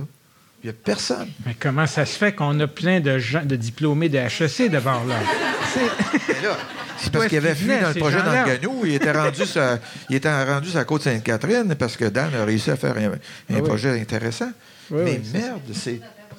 Mais euh, c'est pathétique. Puis il n'y a, pas, même aujourd'hui, on n'en parle pas. Il n'y a pas de discussion sur les programmes. On a ici uh, We have an architect with a view. Frédéric. Et avant ça, peut-être qu'on pourrait, euh, les gens, s'ils ont des questions, il y a un micro qui va circuler là. J'allais juste, en fait, c'était plus une question que j'avais. Ça doit être un défaut euh, professionnel, mais c'est parce que ça m'a toujours fasciné. La, c'est une journaliste. Faites des réponses oui, courtes. J'aurais aimé ça aborder ça, euh, cette question-là, au devoir, mais finalement, j'ai pas eu le temps avant de partir. Mais la, la question de l'écart entre les plans initiaux à partir desquels on choisit, qui guident finalement la sélection, disons qu'il y a un concours, et la réalisation, parce qu'il y a souvent un monde de différence, si j'ai bien compris, entre l'un et l'autre. Je veux dire, il y a eu l'exemple du 222, la vitrine culturelle, les premiers plans, c'était Paul Andrieux. Là, je ne sais pas trop ce qui est arrivé, mais ça a changé complètement d'aspect. Euh, la grande bibliothèque finalement s'est retrouvée avec des, panneaux de verre qui, tombent, qui, sont mis à tomber au lieu des, panneaux de cuivre. Je pense que CUSUM aussi, c'en est un autre, le, Centre universitaire de santé de McGill. C'est un autre cas où ce que j'ai compris, en tout cas, c'est de la rumeur, mais que il dessinait quasiment les, les, les, modules, les différents modules au fil de la construction selon le budget qui restait, puis constamment en train d'être obligé d'atténuer puis de, de, de, réviser à la baisse. Ça tue un peu, donc, l'espèce ben, C'est une question d'échelle dans le projet, mais... Oui, il y a une question d'échelle. Nous, dans, dans, dans, chacun dans lequel moi j'ai vécu, on a toujours coupé. Je veux dire, à la TOU, euh, il y avait une mezzanine, elle n'est pas là. On l'a enlevé. Le gagnant du concours ne dit pas à personne, mais c'était carré c'est carré. Puis à un moment donné, on a dit hmm, euh, les professionnels sont allés en, Europe, puis c'est revenu rond. Mais je veux dire, euh, ça, c'est majeur. Dans, dans, le temps que j'étais dans le milieu du cirque, on pouvait se permettre des choses comme ça. C'est quoi l'étymologie du mot cirque en passant? mais, non, je ne rentrerai pas là-dedans. Mais c'est vrai que la chose qu'il ne faut pas oublier, c'est que c'est dynamique. L'architecture, puis Claude est mieux équipé que moi pour parler de ça, mais c'est dynamique. Et la différence entre le plan et le bâtiment, c'est la vie. Et ça, c'est la, réalité. Et quand on, le problème qu'on a aussi, c'est la perception. C'est pas des, extras nécessairement en voulant dire ça coûte plus cher. C'est que tu rencontres des problématiques sur le terrain. Tu te dis c'était pas prévu. Quand tu fais une intervention majeure comme ça sur la sur l'espace physique de la planète, c'est normal qu'il y ait des imprévus. Alors, c'est sûr qu'il y a eu des abus, mais je pense qu'on confond tout maintenant. Mm. Et c'est un processus dynamique. Dynamique qui doit ou bien sacrifier, parce que tu sacrifies des choses au passage. Malheureusement, euh, souvent, c'est l'architecture à la fin. Donc, tu te retrouves avec euh, moins de budget à la fin, puis après ça, ben, il te reste ce qui te reste pour faire de l'architecture. Mais c'est quelque chose de dynamique, de vivant. C'est normal que ça bouge. Ce que je veux là, Mhm. dire. Mais en ça, fait, ça euh, l'idée du dialogue. Oui, mais en fait, normal Des fois, ça rapetisse. rapetisse. ouais. Mais en fait, euh, je pense qu'il y a tout un, il y a toute une, une discussion autour de, de, de ça. Je pense, le- entre autres, euh, la commission Charbonneau n'a pas aidé. Euh, ça a aidé dans un certain sens, mais ça n'a pas aidé dans un autre sens. Parce qu'on a commencé à, à mêler un peu tout. Et euh, quand on parle de, quand on parle de, de construction, c'est un prototype. C'est un prototype qui évolue tout le temps. Alors, soit qu'on a des choses qu'on est obligé d'enlever parce qu'on s'était donné un budget puis on veut, on veut quand même respecter ce budget-là. Mais quand il y a des, des, des- des augmentations de coûts, je peux vous le dire, là, pour avoir- être sur le terrain puis en faire euh, depuis des années, en général, c'est toujours des, éléments qui avaient été non programmés puis qu'on a voulu rajouter. Alors, il y a un charriage littéral sur ça, sur les augmentations de coûts. On dit, on a un projet qui était évalué à 12 millions puis rendu à 16 millions. Mais ce n'est pas, 16 c'est pas 16 millions de frivoles comme ça. C'est pas vrai. On a des mécanismes de contrôle, on a des mécanismes d'approbation. Et quand on a acheté pour 16 millions, c'est parce qu'on a acheté pour 16 millions. On ne s'est pas fait voler 4 millions. C'est pas vrai. C'est qu'il y a- y eu des choses qui se sont ajoutées, se sont précisées. Le prototype s'est raffermé. Et il y, a, il y a- il y a- pendant longtemps, il y a des politiciens qui ont vraiment fait du charriage sur ça, comme la construction du métro de, de, de- De- de Laval. de Laval. J'ai entendu des sornettes, des vertes et des pommures. Là. Je- franchement, c'était pitoyable. Alors, il il y, a du charriage. Je pense qu'au Québec, il y, a, eu, des, euh, y a eu une absence, un laxisme de contrôle dans le génie civil, dans, les, dans ce qui est l'asphalte, les, les constructions des, des goûts d'infrastructure. Mais dans l'architecture, on n'a pas vu ce phénomène-là. Parce que l'architecture, c'est tellement fragmenté, il y a tellement de sous-traitants qu'il ne peut pas avoir de collusion. Ça, il n'y a pas une commission qui est arrivée à faire cette démonstration-là. Et ce n'est pas, pas ce que moi je vis puis ce que j'ai vu. Alors, c'est dans ce sens-là que je dis qu'on a tout mêlé. Puis que là, on est rendu qu'on a beurré, puis on a beurré tellement que, que tout ce qui est un- une augmentation de coûts, euh, c'est, du vol. Et ça, je m'excuse, mais ça fait mal, ça fait mal à la communauté, ça fait mal euh, au projet, au projet d'architecture. Tout le charriage qu'il y a eu sur la caisse de dépôt, ça a été du charriage. Vraiment, ça, d'abord, premièrement, ça n'a pas coûté le double, c'est pas vrai. Ça a coûté un certain montant. Puis euh, la caisse de dépôt profitait d'un taux d'intérêt préférentiel. Et la caisse était sage. Ils ont dit on va utiliser ce taux préférentiel-là pour se donner un bâtiment de stature internationale. Et là, on a charrié, charrié, charrié. Tout le monde, euh, écoute, les médias se sont mis ça, un palais de verre, euh, tech, etc. Aujourd'hui, c'est le bâtiment fort de Montréal. C'est un des plus beaux bâtiments qui s'est fait dans les dernières années. Personne n'en parle du prix. Personne n'en parle du prix. Mais parce que. On n'en parle plus. parle plus. Parce que c'était, d'abord, premièrement, faux sur toute la ligne. Et je l'ai pas fait, ce projet-là. là. Puis euh, je, peux dire une chose, il y a des gens qui ont été très, très euh, affectés par ça. Puis, et la, toute la dynamique, on nous charrie encore avec le stade olympique. On va-tu en finir, du stade olympique? Franchement.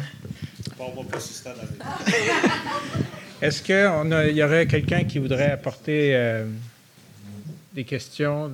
any points to raise? Monsieur et madame. Monsieur d'abord. Mais attendez le micro. On ne vous demande pas votre numéro d'assurance sociale, mais euh, on vous salue. Bonjour, je m'appelle Antoine Bonnetou. Je, je- je travaille dans le milieu.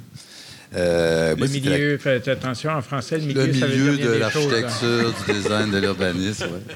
On va dire celui-là comme ça. On va dire ça comme ça. Moi, c'était le sujet de, de- de la discussion qui m'intéressait, puis c'est- c'est là-dessus que j'aimerais revenir. Je trouvais qu'il y avait des belles pistes de réflexion dans ce que euh, nos trois intervenants, nos trois conférenciers ont dit, mais euh, si on reprend le, titre, mot pour mot, on associe euh, architecture avec luxe, puis on parle d'inabordable. Je trouve que il me semble que dans la salle, ici, il y a beaucoup d'intervenants, de beaucoup de gens qui travaillent dans le milieu. En tout cas, moi, j'en ai reconnu plusieurs. Puis je trouve ça bizarre que nous-mêmes, on associe ces mots-là ensemble. Puis je trouve ça plate aussi qu'on parle souvent d'architecture en termes de beau. Comme si Mm. nous, on savait ce que c'était que le beau. Puis c'est le beau qu'on associe au luxe. Comme si le beau était superficiel. Comme si le beau n'était pas Il y a- il y a- nécessaire. ouais, Quand on parle de culture, on parle pas de coût, on parle pas de nécessité, on parle pas de luxe.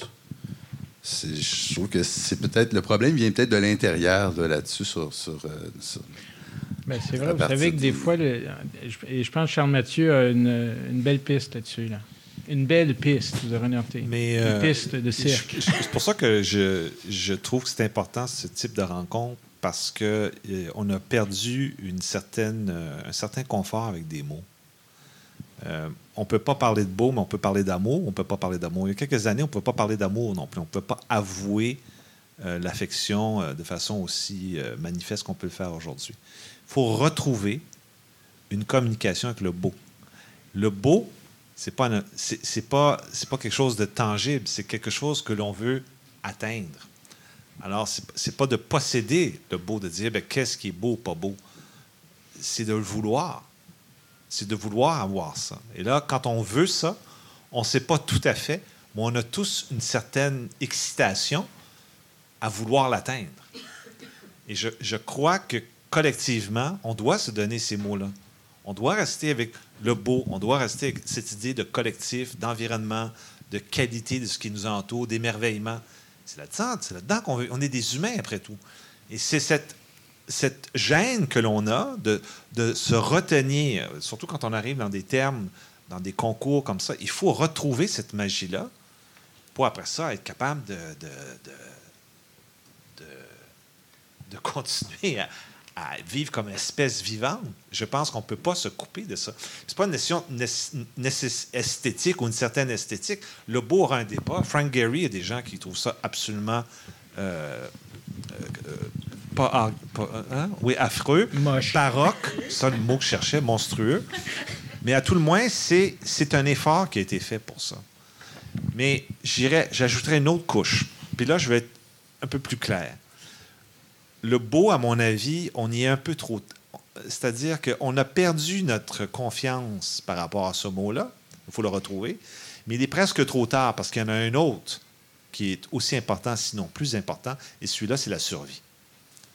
Alors, le beau, euh, iconique, éponyme, doit, à mon avis, tenir compte des enjeux sociétaux et environnementaux que l'on a. Et là, euh, avant même, ça aurait été plus facile si on avait pu vivre avec un mot philosophique, avec une certaine philosophie de vie, pour être après ça plus à même de poursuivre. Mais là, intégrer le beau et le survie, j'avoue que c'est un gros défi pour nous. On va pas te faire asseoir, là, on va en, garder. En, fait, je peux juste rajouter que c'est clair que de, parler de, beauté euh, avec des, clients, que ce soit institutionnels ou autres, c'est un, un, sujet qu'on n'aborde jamais.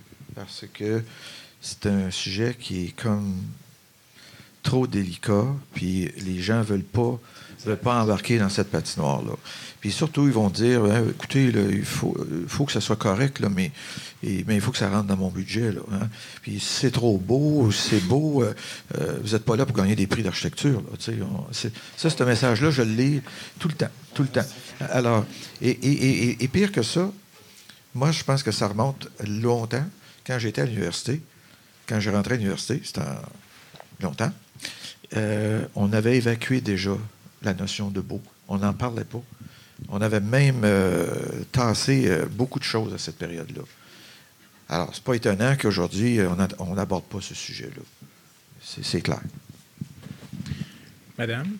Bonjour, Anastasia Ravitch. je suis citoyenne de Montréal. Je, je, pense que vous adressez ici un public qui est convaincu de ce que vous dites. Euh, ma question, elle, porte, euh, j'aimerais vous entendre par rapport à une réflexion. Comment vous allez convaincre les autres? Parce que moi, ce que je constate, c'est que l'Ordre des architectes, par exemple, n'est pas là pour vous aider, vous. Euh, j'ai parlé dans le sens de, promouvoir finalement les, activités que vous faites. J'ai eu plusieurs petites réflexions pendant votre conversation, votre échange et tout ça, puis je me disais, euh, j'ai souvent dit ça à des architectes. J'aurais aimé ça, moi, qu'un jour, les architectes signent leur, réalisation, qu'on les voit, qu'on voit au pied des bâtiments que c'est fait par euh, Claude Provencher, euh, que ça soit fait par le Michaud. J'aurais aimé ça le voir. L'autre chose aussi, c'est que je trouve qu'il manque de vedettes au terme. Et puis, c'est bête, mais c'est parce qu'on on, évolue dans un milieu de vedettes. Et euh, je faisais le, le, rapport, je me disais, il y a une quinzaine d'années, il n'y a personne vraiment qui se souciait des chefs en cuisine. C'était, c'était des individus qui nous faisaient à manger. Et puis, il fallait que ça soit bon. Mais maintenant, c'est des gens à qui on, on, donne tout un, toute une toute une. Euh, comment on dit ça? Tout, oui, tout un espace. Et euh, je, je, pense qu'en Europe et puis à travers le monde, il y a des architectes qui sont reconnus et qui sont connus. Et je me demande, je me demande pourquoi ça ne se fait pas ici. Alors voilà, c'était ma question. Euh, Frédéric. Frédéric. Frédéric. Vas-y, vas-y. Voilà.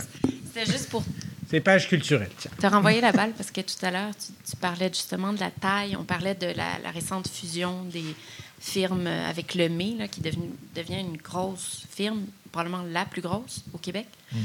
Et il me semble que c'est un lien, c'est-à-dire que tu parlais de la taille des, des, firmes ou des, des, Je pense que le sujet que vous touchez, il, touche à, une capacité de communiquer, une capacité d'être présent dans le milieu et de, de pouvoir euh, avoir une certaine influence. Puis, euh, et vous avez raison, puis j'ai pas de, de, réponse, de solution. Mais une chose que moi j'observe, c'est que on est, on est à peu près 3000 architectes, 4000 architectes au Québec, là, je ne sais pas. Il y a, mais en, bureau organisé, peut-être, euh, je ne veux pas dire de tendrie, là, mais à peu près 400 bureaux. Dans les 400 bureaux, il y en a à peu près, euh, je dirais, euh, je ne sais pas, sortir de statistiques en l'air comme ça, mais euh, moi, je dirais qu'il y a à peu près 300, euh, à peu près 330 bureaux qui sont une personne, deux personnes. C'est un non-sens, parce que ces gens-là pratiquent seuls. Alors donc, ils n'ont pas de capacité financière, ils n'ont pas de capacité d'être sur la place publique, de communiquer. Vous savez, il y a à peu près 50 bureaux de 20 personnes et plus au Québec. des bureaux de, de 30, pas 30, mais je dirais 50 personnes et plus, on, parle de 20 bureaux à peu près. Mais aussi, il y a une responsabilité collective parce qu'on a des institutions qui pourraient aider les bureaux à, atteindre un seuil d'une taille euh, importante. Parce que tous les cabinets, vous faites référence, que ce soit Jean Nouvel, que ce soit Renzo Piano, que ce soit Foster, ce pas des petits cabinets, ça, là. C'est des machines. Tu sais, euh, Herzog de Meuron, c'est 200 personnes. Euh, chez, Piano, je ne sais plus combien ils sont, mais Foster, c'est 500-600 personnes. Alors, c'est des, gens qui ont des capacités de pouvoir communiquer puis de prendre l'espace public. Et, en, même temps, mais en même temps, ils ont les moyens de faire des concours, ils ont les moyens de faire des prestations majeures et, ils se sont développés. Ils ont du talent, c'est clair. Mais, on a, mais on a des gens qui ont du talent au Québec. Puis le problème, c'est qu'ils sont seuls. Oui. Et puis, euh, ils ont attiré des gens vers eux. Oui. C'est pour ça que je vous dis, moi, je pense que vous avez vu, vous avez un public oui. qui est là. Euh, moi, je trouve que l'ordre des architectes n'est pas adapté à, à, vos besoins de communication. je me demande ce que vous attendez des architectes pour mettre ensemble. Bien, je vais vous annoncer quelque chose. Depuis, euh, depuis un an et demi, on a notre association, qui d'ailleurs, on veut, qui est une association d'architectes en pratique privée, qu'on veut abolir ce terme-là pour l'ouvrir à l'ensemble des architectes, les 3 ou 4 000. Ça, c'est notre projet pour cette année. Puis en même temps, l'ouvrir au public comme l'AIA, l'American Institute of Architects. Euh, tous les gens qui sont ici dans la salle peuvent être membres ça donne les moyens. Donc là, ce qu'on est en train de créer avec cette association-là, c'est de se doter de moyens pour faire de la diffusion, de la communication, puis d'encourager nos collègues à se regrouper. Parce que si les bureaux avaient une taille décente, ils pourraient se payer une promotion décente. Ils pourraient s'offrir et, attirer des talents, puis d'assurer une forme de pérennité dans, dans le développement, puis d'augmenter la qualité. Moi, c'est pas vrai que c'est ça. Juste les petites agences qui sont bonnes. Il y a des grands cabinets internationaux qui sont extraordinaires.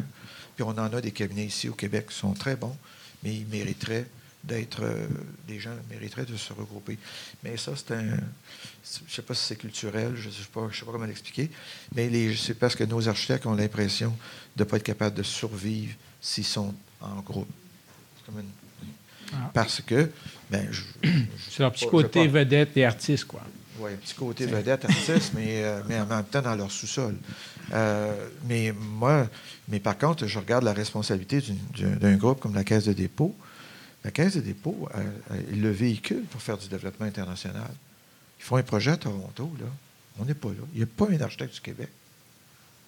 C'est- C'est c'est- c'est notre, c'est notre bas de laine. Alors, ces gens-là, ils, ont le- ils ont le pouvoir de, de permettre le développement de l'architecture du Québec. Juste finir, Oui. euh, rapidement, c'est une affaire que vous ne savez pas, mais à chaque année, les prix du gouverneur général du Canada et les prix de, de la revue canadienne d'architectes, en général, je ne veux pas charrier, là, mais 60 à 70% ce sont des gens du Québec qui, en- qui ont, qui obtiennent les prix. Et, et on dit que le cinéma est extraordinaire au Québec, mais on a de l'architecture extraordinaire. Puis, il n'y a personne qui sait ça. Ah, le cinéma, on en parle, c'est, c'est fantastique, les cinéastes sont extraordinaires, mais on a de très beaux talents ici. Il y a des, Ouais. des gens très talentueux. Non, puis c'est très important parce que cinq minutes après le film, on raisonne encore, mais une heure après, alors que le bâtiment, il peut durer 50 ans. Tu sais, Puis 50 ans. il bâtit une identité culturelle, mais on est encore dans la culture d'événements. Charles Mathieu. Mais euh, je trouve la question intéressante, mais c'est pas nécessairement aux architectes d'y répondre. Je veux dire, la notoriété, c'est quelque chose qui t'est reconnu. C'est pas quelque chose que tu vas chercher. Le problème, c'est que tu te regroupes, oui, mais ça répond. Mais je veux dire, c'est un problème. Sommes-nous intéressés collectivement? Un, deux, les médias sont-ils intéressés? Puis y a-t-il quelqu'un qui est intéressé à en faire un enjeu? Mais c'est pas aux architectes de dire, ben parlez de moi, je suis bon. Je veux dire, ça, si je vais à la télé, moi je dis, je suis bon. Je, je- je suis convaincu que je suis bon, mais si personne, euh, je veux dire, vous comprenez? hein? Je suis désolée, parce que moi, les gens que je connais qui sont bons, ils veulent parler d'eux. Euh, je- partout où je vais, les gens qui sont les, les gens qui veulent, se- ils parlent d'eux. Oui, je comprends, mais c'est pas c'est pas ça qui va faire en sorte qu'ils vont avoir plus de rayonnement. Mon point, c'est que pour avoir du rayonnement, c'est pas juste d'être convaincu que tu as du talent, mais il faut que quelqu'un s'intéresse à ton talent. Et c'est ce qui manque. On va parler de vous, et personne ne Exact. saura que vous êtes là. Donc, ça prend, ça prend les médias ou ça prend une stratégie on compléter ça. les gens sur la rue, puis on leur demande de nommer nous deux architectes à Montréal, il n'y a personne. Oui, qui c'est vrai. clair. C'est vrai.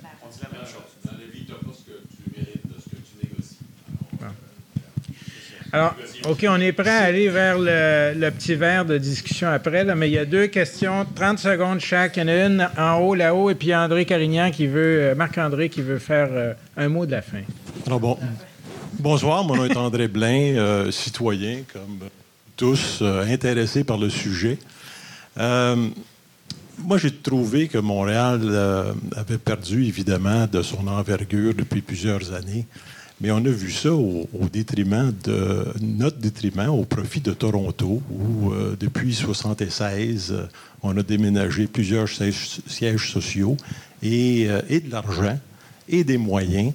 Et Toronto est passé d'une ville plate à une ville aujourd'hui extraordinaire, de part aussi de ses signatures architecturales. Moi, l'architecture, c'est une signature. Moi, je vois l'architecte comme un, artiste, mais vous n'avez pas parlé du tout dans votre présentation du coût de cette, euh, on peut appeler beauté, ou- ou en fait, chaque artiste a sa façon de présenter la chose, mais c'est important, ça. Et on visite des villes européennes où il y a des signatures un peu partout. Regardez Londres aujourd'hui.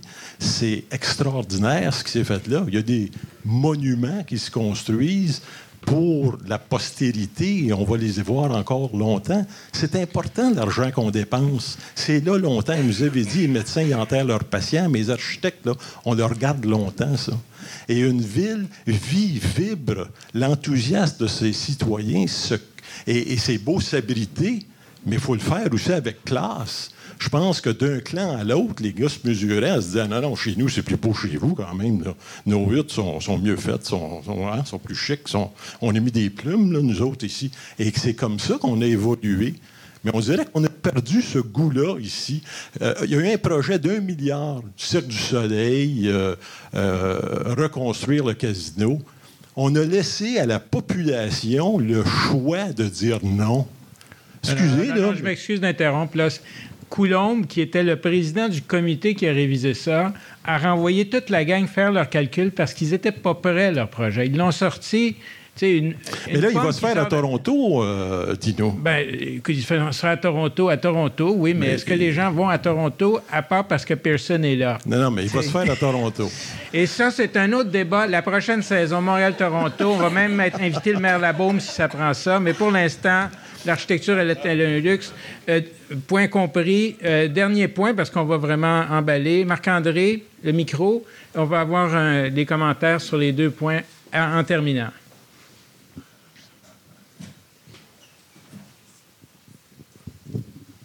Merci, euh, Dino. Euh, Marc-André Carignan, oui, je suis euh, chroniqueur au Journal Métro et à Radio-Canada en design urbain. Bon, c'est sa faute, on a compris, là, mais. ah, ben, excusez-moi, je voulais me présenter. je, voulais, je veux revenir un peu sur ce que Madame disait ici. Et, et M. Provencher, étant donné que vous êtes dans le milieu, je pense que vous êtes entre autres concerné. Vous parliez du manque tantôt de, de, de de mobilisation, de support de la communauté. Si on veut améliorer la qualité architecturale au Québec, ça prend des gens qui en parlent, ça prend des médias qui en parlent, ça prend, euh, mais ça va prendre aussi des architectes qui en parlent. Et particulièrement avec le gouvernement du Québec, qui est peut-être un des pires clients, mis à part dans le secteur culturel, là, dans, la plupart des ministères.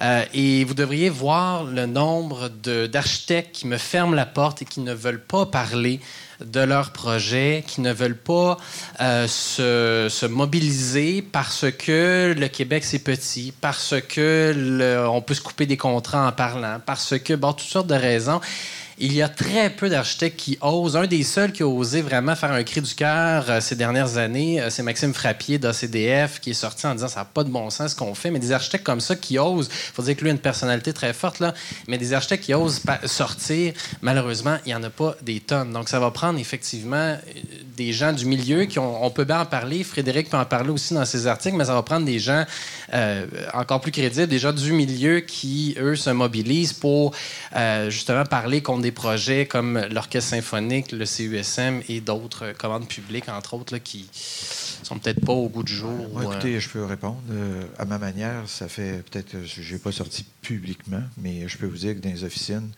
ça a brassé d'un bambou. Moi, j'ai été un de ceux qui n'a jamais, jamais, caché son, son opinion sur euh, les processus et ce qui se passait.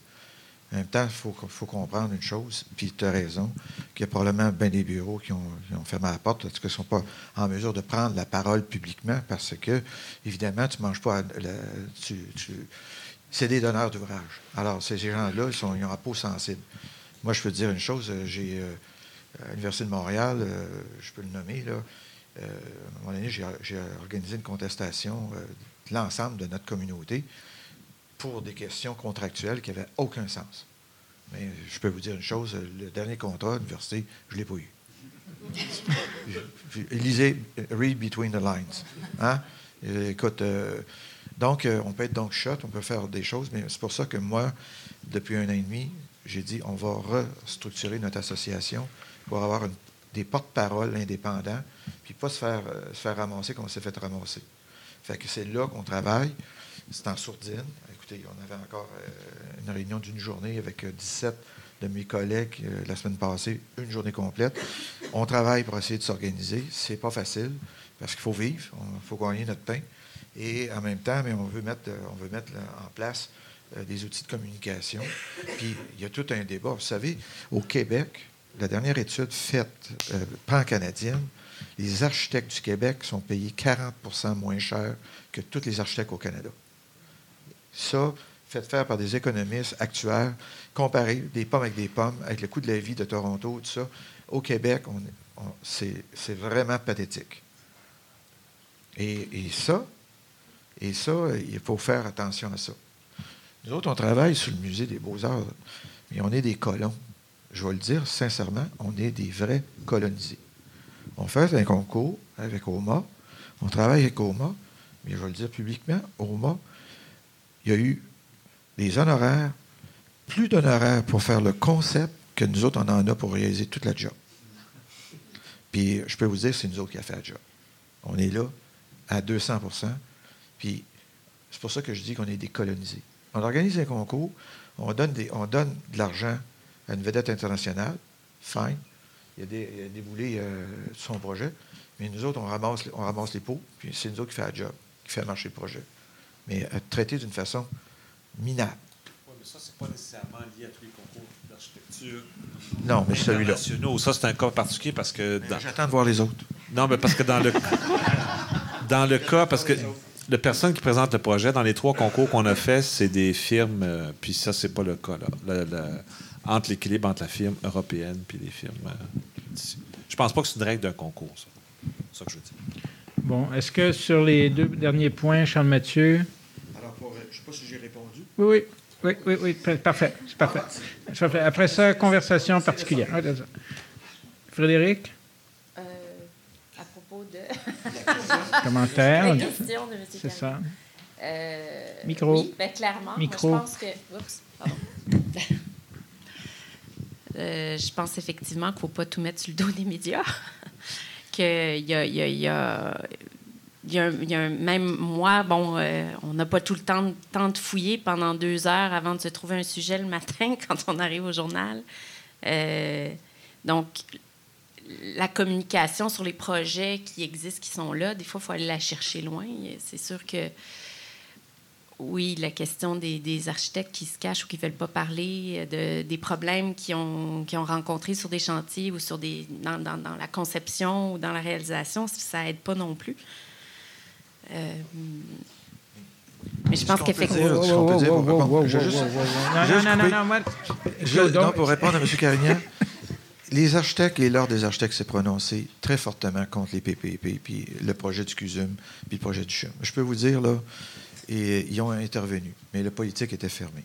Il y avait, c'était, euh, complètement étanche. Hein, complètement étanche. Alors, disons qu'on a, fait des, on a fait beaucoup, beaucoup de démarches, beaucoup d'efforts sans résultat. Et, euh, mais aujourd'hui, on voit, on voit le résultat.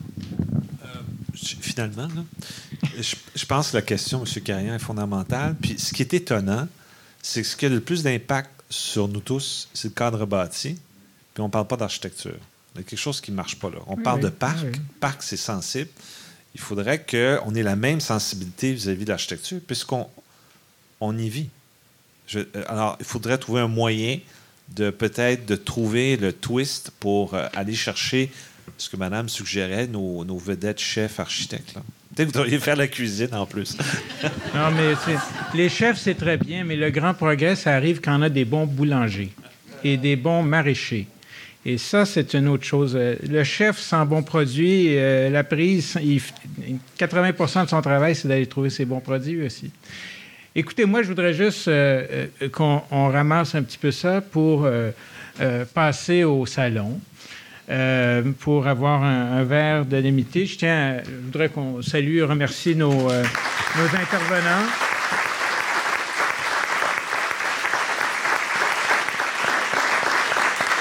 Moi, je note sur le point relativement à Toronto, les gens sont peut-être pas conscients, mais l'Hôtel de Ville de Toronto, c'est un concours international qui a été. Euh, et il y avait. Le jury avait des, des membres semblables. Certains des membres du jury de euh, l'Hôtel de Ville de Toronto étaient sur le jury de l'Opéra de Sydney.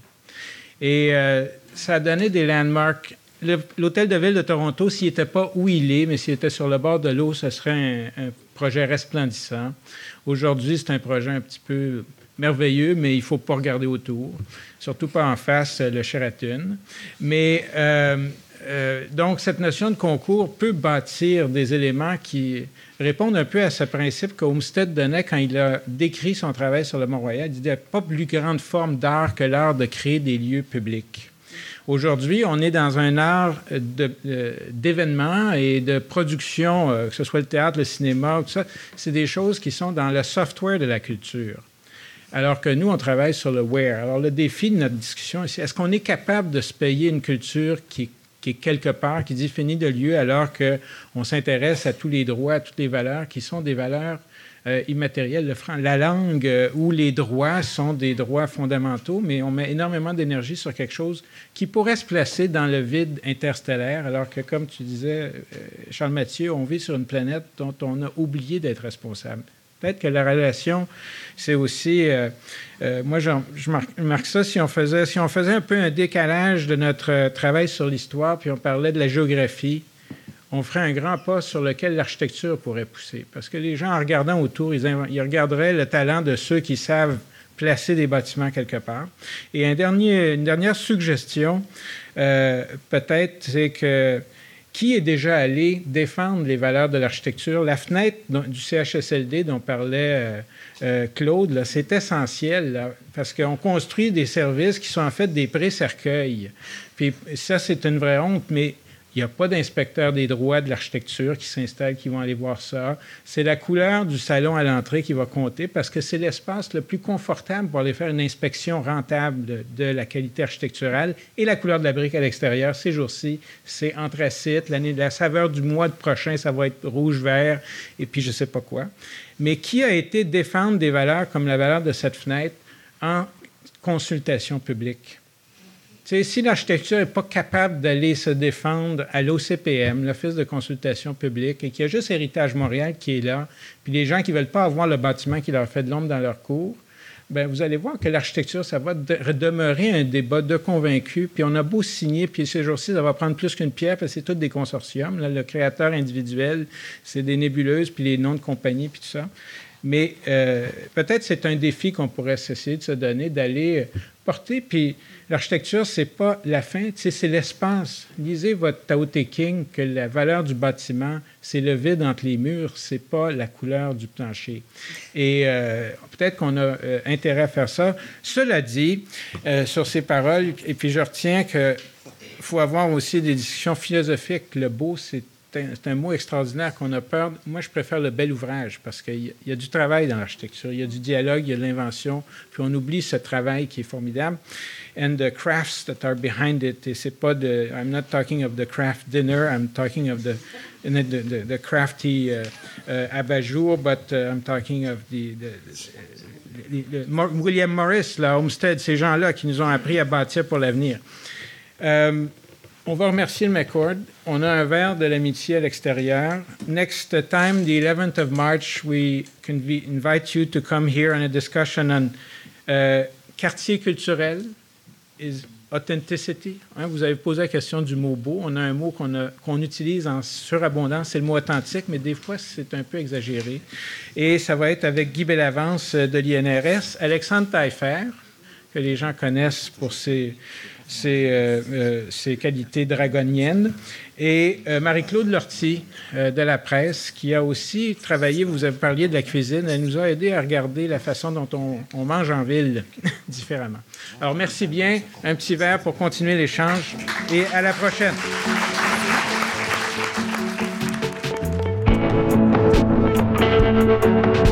Les thématiques urbaines vous passionnent?